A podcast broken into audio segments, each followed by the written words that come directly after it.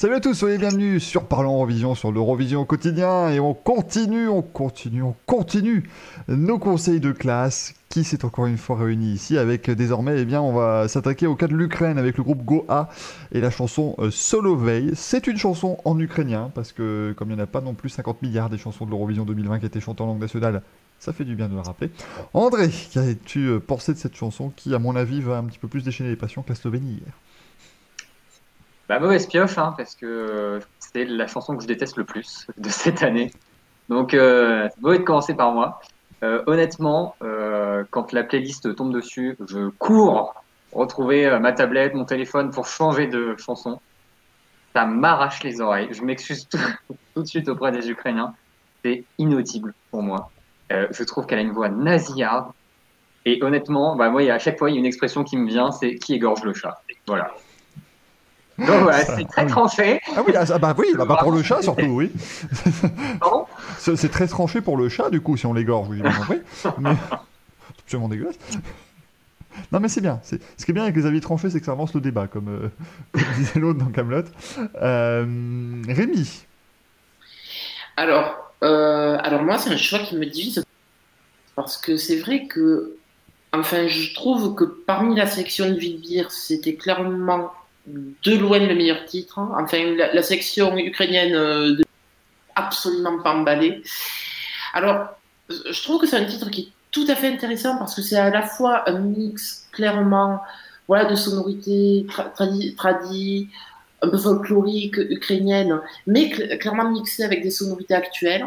Et en ça, je trouve que le Rivan euh, a, a, bien renforcé euh, cette harmonie à ce niveau-là. Après, dire que je suis complètement emballée, pas vraiment, pas vraiment.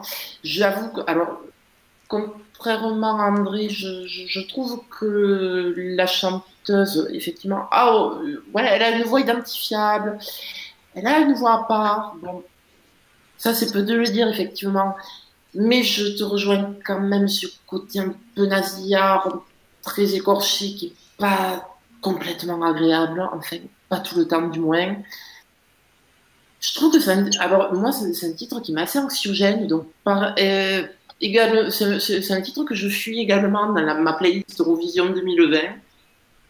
Après, voilà, je, je reconnais, je reconnais qu'il y a du talent derrière, je reconnais qu'il y a, qu y a un, un, potentiel, je, reconnais qu'il y a quand même un truc, il y a, il y a une patte. Euh, c'est bien fichu, mais voilà, c'est pas. Mais c'est pas ouf. Pas un coup de cœur, voilà, c'est pas un coup de cœur. Ouais. Euh, mais ça, ça me surprend parce que justement, je croyais les, les fans plus euh, vraiment euh, fans de cette chanson. Mais euh, c'est bien, il en faut pour tous les goûts, évidemment, Audrey. Euh, qu'est-ce que tu en penses? Ouais, bah, je suis un petit peu surprise aussi parce que moi, pour le coup, c'est une, de, une des chansons que j'adore dans cette édition, clairement. Enfin, euh, à la fois pour le côté ukrainien, qui, encore une fois, il y a une identité nationale qui est marquée dessus. Identité nationale, ça fait un peu moche dit comme ça, mais une identité culturelle plutôt, on va dire, qui est, euh, super marquée dessus. Et à la fois, ok, c'est peut-être pas ce qu'on attendrait quand on dit chanson moderne, parce que bah, c'est ça je ne saurais même pas qualifier ce que c'est que ce registre parce que c'est quand même assez particulier, mais je trouve que ça fonctionne merveilleusement bien.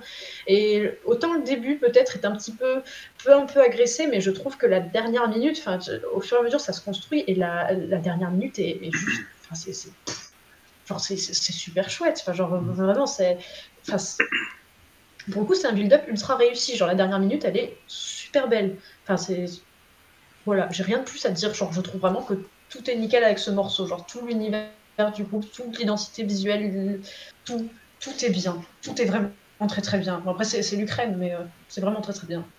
C'est vrai que l'Ukraine nous déçoit rarement quand même à l'Eurovision. Euh, Naïm, ton avis? C'est une très belle euh, proposition ukrainienne que j'aime particulièrement. Euh, C'était la meilleure façon pour l'Ukraine de revenir à l'Eurovision euh, après une année d'absence, pour les motifs que l'on sait. Ils ont donc choisi quelque chose de comme l'ont dit mes camarades, typiquement ukrainien, mais c'est ce que j'aime dans cette chanson, c'est ce mélange entre des sonorités traditionnelles ukrainiennes et puis des sonorités plus modernes, plus contemporaines.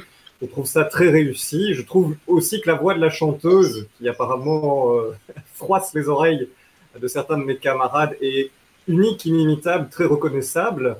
C'est euh, ça aussi qui m'a plu dans cette proposition. Euh, j'ai beaucoup aimé euh, le moment de la victoire où on a annoncé au groupe qu'il avait gagné et la chanteuse avait l'air complètement perdue, l'air de pas réaliser du tout que ça y est, oui, c'est toi chérie, vas-y, tu vas devoir la rechanter. Elle était tellement sous le choc qu'elle était vraiment mignonne. J'ai trouvé la mise en scène assez réussie.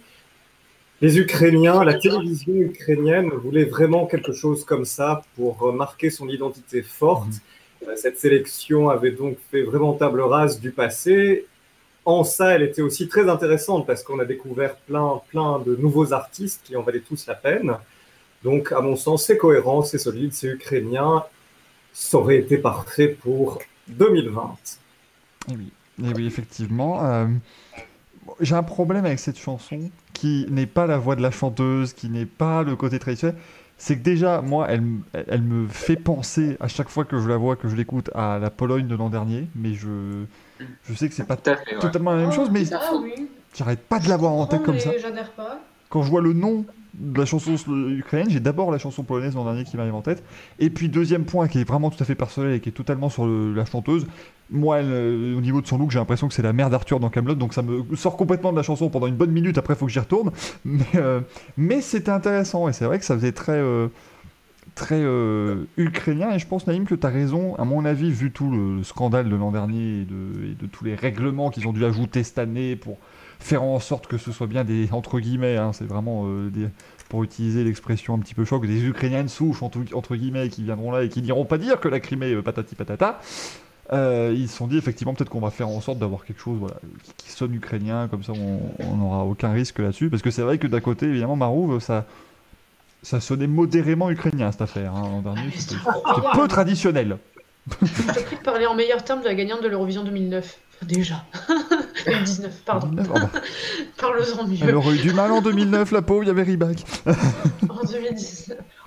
Non, non, mais voilà, c'était. Comme disait Naïm, c'est pas compliqué de faire table rase quand t'as as interdit à tous les chanteurs qui ont pu se produire en Russie ou mettre le pied en Russie une fois dans leur vie. C'est sûr que tu vas pas convoquer des artistes ukrainiens qui ont déjà une carrière. Donc au moins, ça avait le mérite. C'était peut-être la meilleure façon de dire on veut des débutants. Finalement. Oui, c'est une bonne, une bonne opportunité pour ces nouveaux groupes. D'ailleurs. c'est une bonne opportunité pour ces nouveaux groupes voilà, d'essayer. De, D'ailleurs, visiblement, la télévision ukrainienne a proposé au groupe Goa de revenir en 2021. On verra s'il accepte ou pas. Euh, ce qu'on verra demain. Ah, alors. parce que effectivement, de temps en temps, on, on discute avant et après les enregistrements. Et voilà, on voit un petit peu la liste des pays, tout ça. Demain, on parle de la Norvège. Là, normalement, quand même, ça devrait nous, redonner encore un peu plus le sourire, cette affaire. On verra ça demain matin. D'ici là, portez-vous bien. À la prochaine. Ciao, ciao